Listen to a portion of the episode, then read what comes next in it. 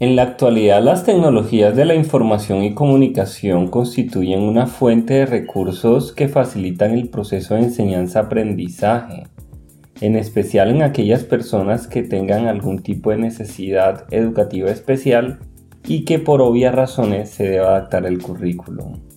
Les habla Carlos y sean bienvenidos a Terapia con TIC, un espacio enfocado en la información acerca de la rehabilitación y educación por medio del uso de los dispositivos móviles y tecnologías a nivel general.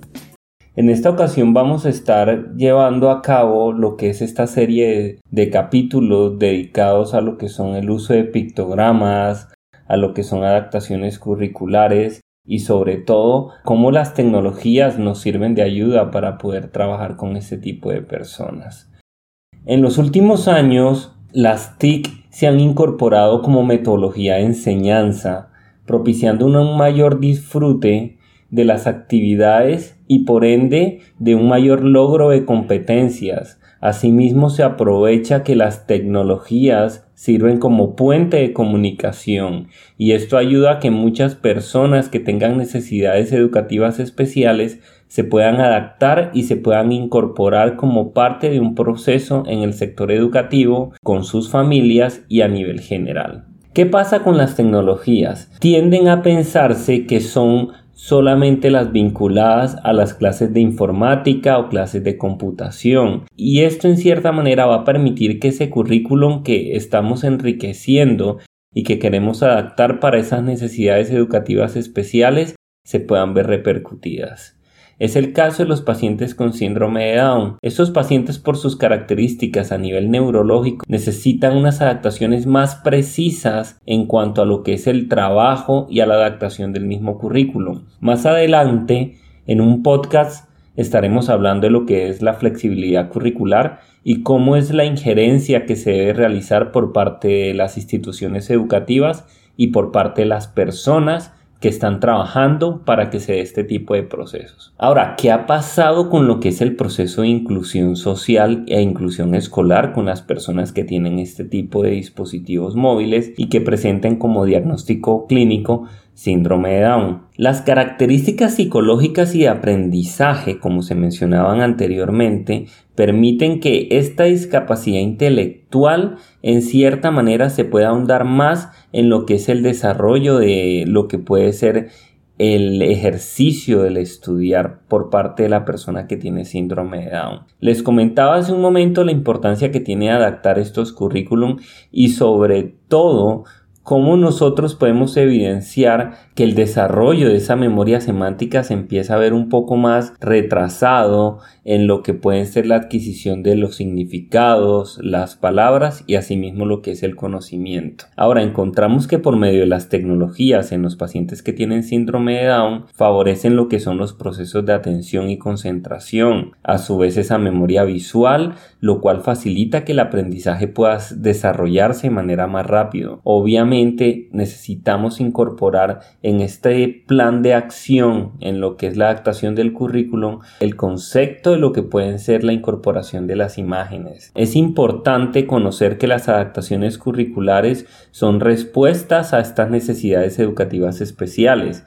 Agudelo, Guijón, Luna y Prieto lo manifestaban recomiendan que el uso de las herramientas tecnológicas tenga un proceso educativo, el cual necesita que se tenga que desarrollar por medio de aspectos pedagógicos para que la persona que lo vaya a impartir pueda encontrar los recursos suficientes para que el paciente con síndrome de Down pueda interpretar y pueda desarrollar esa competencia que tanto se está exigiendo en ese momento. ¿Qué pasan con estas adaptaciones? La idea de estas adaptaciones es justamente vincular en lo que es el proceso de síndrome de Down por medio de los diferentes recursos que se puedan encontrar en cuanto a lo que es el trabajo de sí mismo. ¿Qué conductas podemos evidenciar en estos niños que tienen síndrome de Down en lo que es el uso responsable de las tecnologías y sobre todo cómo las estamos incorporando en lo que es el proceso educativo? Estos adolescentes estos niños que ya manejan tecnologías, ellos al momento de utilizar un móvil lo tienen que encontrar como una herramienta o como un instrumento o como un uso de solamente ocio. Es el enfoque inicial que tendríamos que revisar. Sabemos que existen tiempos determinados para poder desarrollar ciertas características. Ahora, se encuentra que una de las preocupaciones más grandes y serias por parte de los padres y psicólogos es cómo se está trabajando y cómo se debe evitar perder el control de estos niños. ¿Por qué se puede dar esto? Estos problemas se pueden asociar principalmente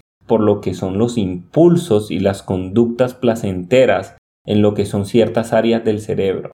Estas conductas se pueden ver truncadas y reducidas en lo que es el proceso de negar el uso de los dispositivos móviles. Al decirles que no, inhibes esas tendencias impulsivas en el menor.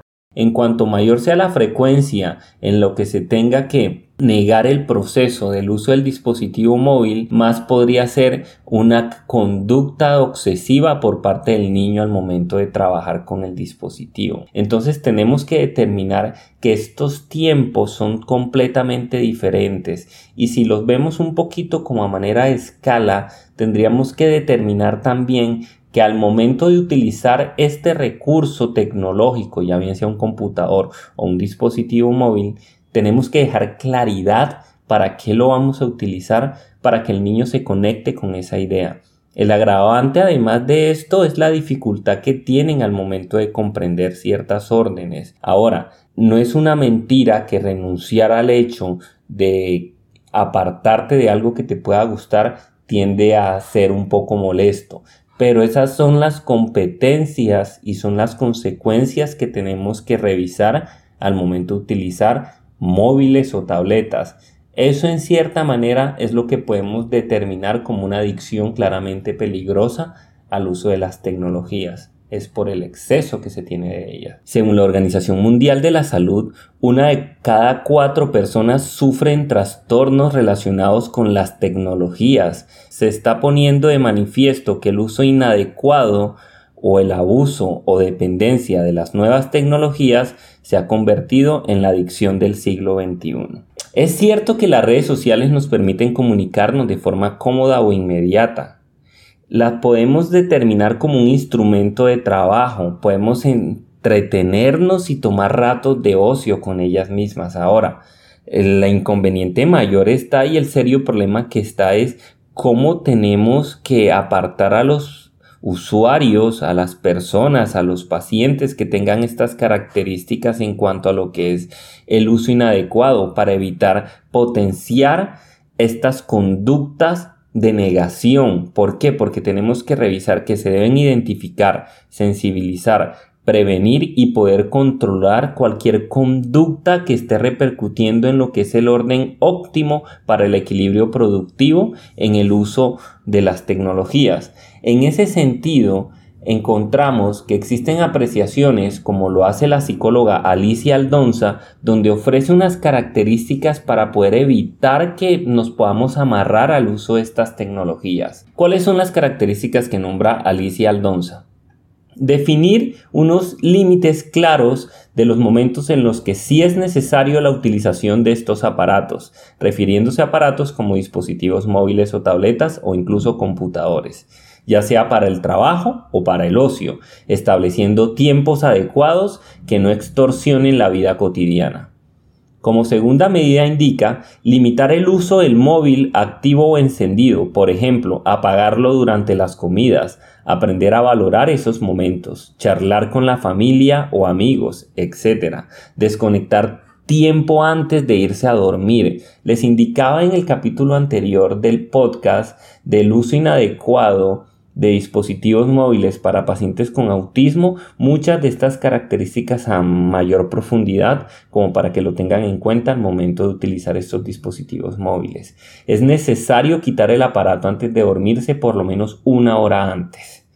Con hijos o menores a nuestro cargo, Dar ejemplo, si los adultos nos pasamos el día conectados con el móvil en las manos y sin poder hablar o escuchar a los demás, es muy probable que cuando les tengamos que exigir desconectar a los niños no puedan cumplir con esta petición porque el ejemplo lo estamos nosotros suministrando en ese momento. Entonces tengamos en cuenta que la mejor manera de que nuestros niños o los niños que tienen síndrome de Down no utilicen el celular de manera inadecuada es justamente nosotros dando el ejemplo. Realizar actividades en grupo libres de nuevas tecnologías, como puede ser disfrutar de la buena compañía mientras se dialoga con una escucha activa y mirándose a los ojos. Entrenarse en combatir el tener que salir a todas partes con el móvil, como el término inglés ligado a las nuevas tecnologías denominado FOMO Fear of Missing Out o miedo a perderse algo, es siempre necesario llevar el móvil.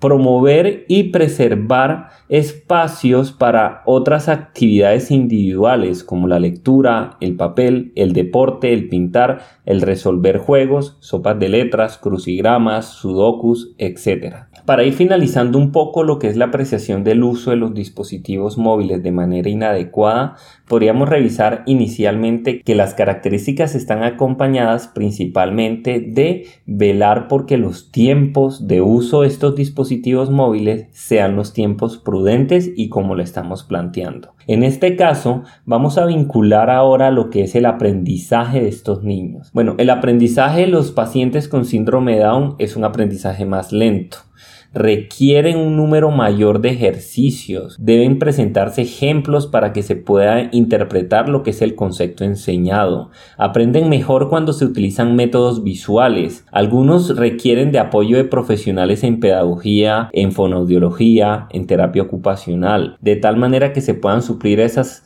necesidades vinculadas a lo que son los problemas de atención, tienen también dificultades en lo que es la abstracción y deducción. También permiten que esta atención que ya estamos mirando como alterada pueda trabajarse en la medida en la que la información y ejecución de las tareas se puedan llevar a cabo. Por lo tanto, tienen capacidad de activar unos procesos cognitivos e inhibir otros. Eso en esencia es lo que se busca cuando estamos trabajando en cierta forma lo que son los procesos terapéuticos y obviamente en lo que son los procesos vinculados con la adquisición del aprendizaje. Las alteraciones cerebrales producidas en los pacientes que tienen síndrome de Down, muchas funciones y estructuras en el desarrollo y funcionamiento de la atención puedan verse menor. que encontramos? Que requieren de un trabajo sistemático y continuado hacia el mismo objetivo y que es la planeación educativa de manera constante, que se convierta como un requisito previo para que estos niños puedan trabajar y puedan vincularse mejor a nivel productivo en lo que es un entorno cotidiano. En relación a la memoria, pueden indicarse que se pueden trabajar tendencias a olvidar y esto puede repercutir en lo que es el proceso educativo. que se permite y que se pueda trabajar de manera adecuada con estos pacientes es por medio de la demostración, repetición, el uso de imagen, el uso de gráficos, la voz, la animación, son elementos que pueden ayudar a que estos niños puedan desarrollar mejor las unidades temáticas vinculados a lo que son los procesos académicos. También encontramos que se puede trabajar lo que es la memoria auditiva. Esta memoria auditiva nos puede permitir recordar y repetir un conjunto de palabras por medio de actividades lúdicas que permitan que el desarrollo de las mismas se puedan ver vinculados como un proceso de adquisición inicial y un proceso de abstracción. Porque en muchos casos, como tienden a olvidar, tendríamos que empezar un proceso casi que desde cero, pero con el uso de estos recursos tecnológicos vinculados a los que son los gráficos y vinculados a lo que es el audio, podrían permitir que estos recursos basados en lo audiovisual permitan que los niños desarrollen dichas características. Para ir finalizando un poco el podcast, me permito indicarles que nos pueden encontrar en Instagram, Twitter, Facebook, Anchor, Spotify, Apple Podcast y Google Podcast. Agradecemos enormemente a las personas que nos han estado escuchando en el podcast y agradecemos de igual manera que puedas compartir este podcast con otras personas interesadas. Estamos creciendo cada vez más y estamos generando cada vez más contenidos para que puedas participar. Déjanos en los comentarios de este audio, independiente en donde lo estés escuchando, otro programa quisieras escuchar Si bien es cierto que ya tenemos la programación para el mes de octubre, no estaremos exentos de escuchar propuestas para poder trabajar en los próximos podcasts. No te olvides a seguir a Terapia con TIC. Te invitamos para una próxima. Les hablo Carlos y les deseo una buena semana. Hasta luego.